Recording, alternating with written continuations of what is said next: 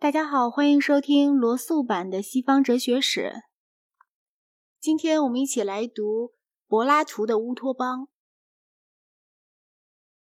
柏拉图最重要的那篇对话《国家篇》，大体上包括三部分。第一部分到约近第五卷的末尾，包括一个理想国的组织，这是历史上最早的乌托邦。他所达到的结论之一，乃是统治者必须是哲学家。国家篇的卷六和卷七都是在给哲学家下定义，这一讨论构成了第二部分。第三部分包括对各种实际存在的体制及其优缺点的讨论。国家篇名义上是要给正义下定义，但是开场不久他就决定，既然是万物从大的方面来看，总比从小的方面来看要容易得多。所以，最好还是先着手探讨什么是正义的国家，而非什么是正义的人。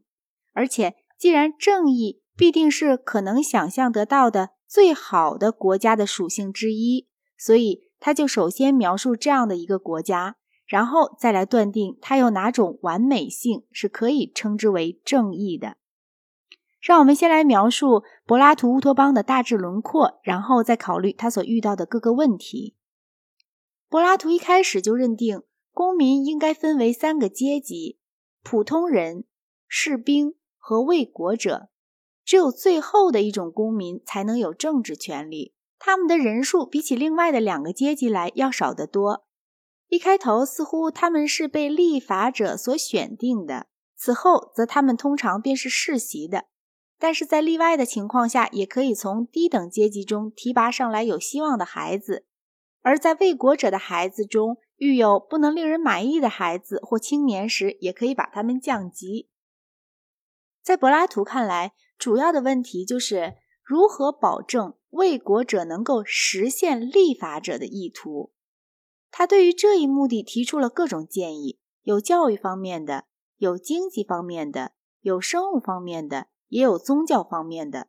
但是这些建议对于除了卫国者之外的其他各阶级能适用到什么程度，就往往是很不明确的了。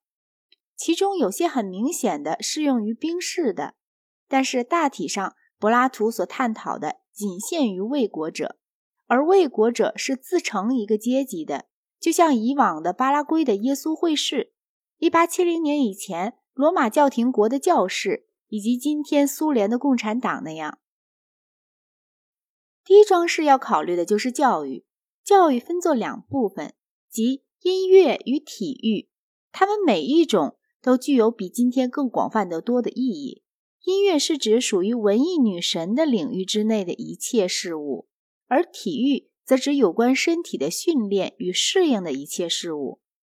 音乐差不多与我们所称的文化同样广泛，而体育则比我们所称的运动要更广泛。从事文化是要使人成为绅士，成为正是英国所熟悉的那种意义上的绅士。柏拉图当时的雅典在某一方面很有似于19世纪的英国，两者都有着一个享有财富和社会声势，但并未垄断政治权力的贵族阶级。两者的贵族都必须以他们庄严动人的举止而获得尽可能多的权利。不过，在柏拉图的乌托邦里，贵族的统治是毫无掣肘的，威严、礼仪和勇敢似乎就是教育所要培养的主要品质。从最早的年岁起，对于青年所接触到的文学和允许他们能听到的音乐，就有着一种严格的检查制度。母亲和保姆只能向孩子们讲说官定的故事。荷马和赫西阿德都因为某些原因而不许讲述。首先是荷马和赫西阿德所说的神有时候行为很不好。这是不能起教育作用的，必须教给青年人知道，邪恶绝不会来自神，因为神并不是一切事物的创造者，而只是美好的事物的创造者。其次，荷马和赫西阿德的作品中有些东西被认为可以使得读者怕死，然而教育里的一切东西都应该使青年人愿意笑死疆场。必须教给我们的孩子们认识到，奴役比死还要坏。因此，他们绝不应该听到好人居然也哭泣流泪的故事，哪怕那是为了朋友的死亡而哭泣流泪。第三，礼仪要求人们绝不可放声大笑。然而，荷马提到过，那些幸福的神大笑不止。要是孩子们能够争引这段话，那么老师还怎么能够有效地谴责孩子们的嬉戏呢？第四，荷马诗中有些段是赞颂盛大的宴会的，又有些段是描写诸神的欲望的，这些都是有碍于节制的。最后，也绝对不许有坏人幸福而好人不幸的故事。这对于柔弱的心灵可能有着最不幸的道德影响。根据所有这些理由，诗人就应该是加以贬斥的了。柏拉图于是就提出一种奇怪的关于戏剧的论证。他说：“好人不应该愿意模仿坏人，然而大部分的戏剧里都有坏蛋，所以戏剧家以及扮演坏蛋的演员就必须要模仿犯有各种罪行的坏人。不仅仅是犯罪，而且一般来说，女人。”奴隶和下等人也都不应该为高等人所模仿。因此，若是可以允许演戏的话，戏里也只能包括着无疵无瑕的良家出生的男性角色。这种不可能是太明显了，所以柏拉图就决定把所有的戏剧家都从他的城邦里驱逐出去。当有这样聪明的可以模仿任何事情的表演先生到我们这里来，并且提出要表演他的艺术和他的诗歌的时候，我们将要五体投地的把他当做是一位可爱的、神圣的而又了不起的人物来崇拜，但是我们也必须告诉他说，在我们的国家里是不容许有他这样的人的，法律是不能容许他们的。于是，我们就给他涂上香料，给他的头上戴上绒花冠，之后把他送到别的城邦去。其次，我们就来看他们对于音乐的检查制度。吕底亚的和伊奥尼亚的乐曲是被禁止的，前者是因为它表现了愁苦，后者则因为它是靡靡之音。只有多利亚和弗莱吉亚的音乐才可以允许。所能允许的节奏必须是简单的，而且必须是能够表现勇敢而又和谐的生活的。对于身体的训练是非常严厉的，除了烤鱼烤肉而外，谁都不能吃其他方法烹制的鱼和肉。而且既不许添加任何佐料，也不许吃任何点心。他说：“按照他的食谱养生的人，绝对不会需要医生。青年人到达一定的年龄以前是不许看到丑恶与罪恶的，但是到了适当的时候，就必须让他们去见识见识种种诱惑，让他们看看恐怖的形象，使他们不至于恐怖；也看看坏的享乐，使之不至于诱惑他们的意志。”唯有当他们经得住这些考验之后，才能认为他们适于做卫国者。男孩子们在长成以前，应该看看战争，虽说他们不必亲自作战。至于经济方面，柏拉图提出卫国者应该实行一种彻底的共产主义，并且士兵也应该实行，虽说这一点很不明确。卫国者要有小房子和简单的食物，他们要像在军营里一样的生活，大家在一起吃饭。除了绝对必须的东西而外，他们不得有任何的私有财产，金和银都是被禁止的。他们虽然并不富有，但并没有任何应当不快乐的理由。城邦的目的是为了全体人民的好处，而不是为了一个阶级的幸福。财富和贫穷都是有害的，在柏拉图的城邦里，两者都不存在。关于战争，他有一种非常奇怪的论点，他说。既然这个城邦绝不想分享任何的战利品，所以他一定能很容易收买盟邦的。柏拉图笔下的苏格拉底带着一种装洋作态的不情愿，把他的共产主义也应用到家庭上来。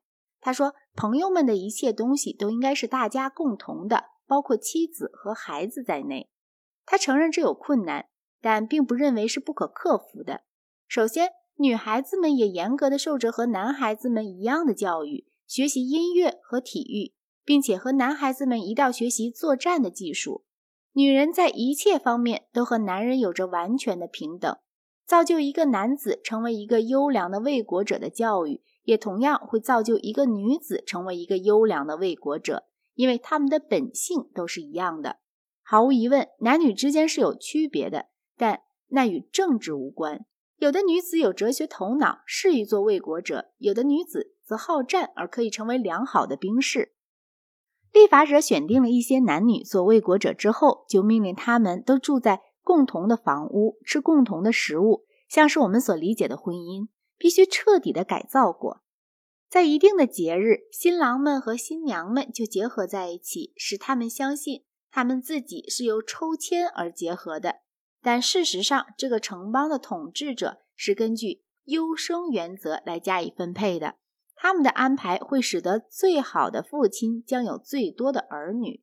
所有的孩子一出生就从父母那里带走，并且要做得极其小心谨慎，使父母们绝不知道。谁是他们自己的孩子，孩子们也绝不知道谁是他们自己的父母。畸形的孩子和低劣的父母所生的孩子，都要放到一个人所不知的神秘地方去，像是他们所应该的那样。未经国家批准的结合而出生的孩子，就算是不合法的。母亲的年龄应该在二十岁至四十岁之间，父亲的年龄应该在二十五岁至五十五岁之间。不在这些年龄的限度之内，则性交是自由的，但却要强迫他们流产或杀婴。在国家所安排的婚姻中，有关的个人是没有发言的余地的。他们是受着他们对于国家的义务这一思想所驱使，而不是受着任何那些被放逐的诗人们所常常歌咏的那种平庸的感情所驱使的。既然每个人都不知道自己的父母是谁，所以他就管每个年龄可以做父亲的人叫做父亲。对于母亲、兄弟、姊妹也是一样。父亲和女儿之间，或者母亲和儿子之间是不得有婚姻的。一般说来，兄弟和姊妹也是禁止结婚的。我以为柏拉图如果把这一点仔细想通了的话，他就会发现。除了他所视为极端例外的兄妹结婚之外，他已经禁绝了一切的婚姻。可以设想，现在和父亲、母亲、儿子与女儿这些字样相联系的情操，就在柏拉图的新安排之下，也还是和这些字样相联系着。例如，一个青年不能打一个老人，因为他可能是在打他的父亲。柏拉图所追求的好处，当然就是要减少私有的情感，从而消除妨碍掉公共精神占统治地位以及反对取消私有财产的各种障碍。僧侣们之所以要独身，大体上也是出于类似的动机。我最后要谈到这一体系的神学方面，我不想谈他所接受的希腊神邸，我只想谈政府所谆谆教诲的某些神话。柏拉图明确的说过。撒谎是政府的特权，犹如开药方是医生的特权。我们已经谈过，政府只假装用抽签来安排婚姻，就是欺骗人民的。但这还不是宗教的事情。有一种高贵的谎言，柏拉图希望这种谎话可能欺骗统治者，而且无论如何是一定会欺骗整个城邦的人民的。这个谎话编造的相当详细。其中最重要的部分就是神创造了三种人的这一教条。最好的一种是用金子做成的，次好的是用银子做成的，而普通群众则是用铜和铁做成的。用金子做成的人适于做卫国者，用银子做成的人应该是兵士，而其余的人则从事体力劳动。孩子们通常都不属于他们父母的那一等级。但不是永远不属于。如果他们不属于那一等级的话，那么他们就必须相应的升级或者降级。他认为使目前这一代人相信这种神话是不大可能，但是下一代的人以及以后的一切世代却都可以教育得使他们并不怀疑这种神话。柏拉图认为，对这种神话的信仰可以在两个世代之内培养起来，这一点是很正确的。日本人被教导说。天皇是由日神诞生的，并且日本的建国要比全世界的一切国家都更早。任何一个大学教授，哪怕是在一部学术著作里，如果怀疑了这些教条，就会因反日活动的罪名而被开除。但柏拉图所似乎未能认识到的，则是强迫别人接受这种神话，却是与哲学不相容的，并且它包含着一种足以损害人类理智的教育。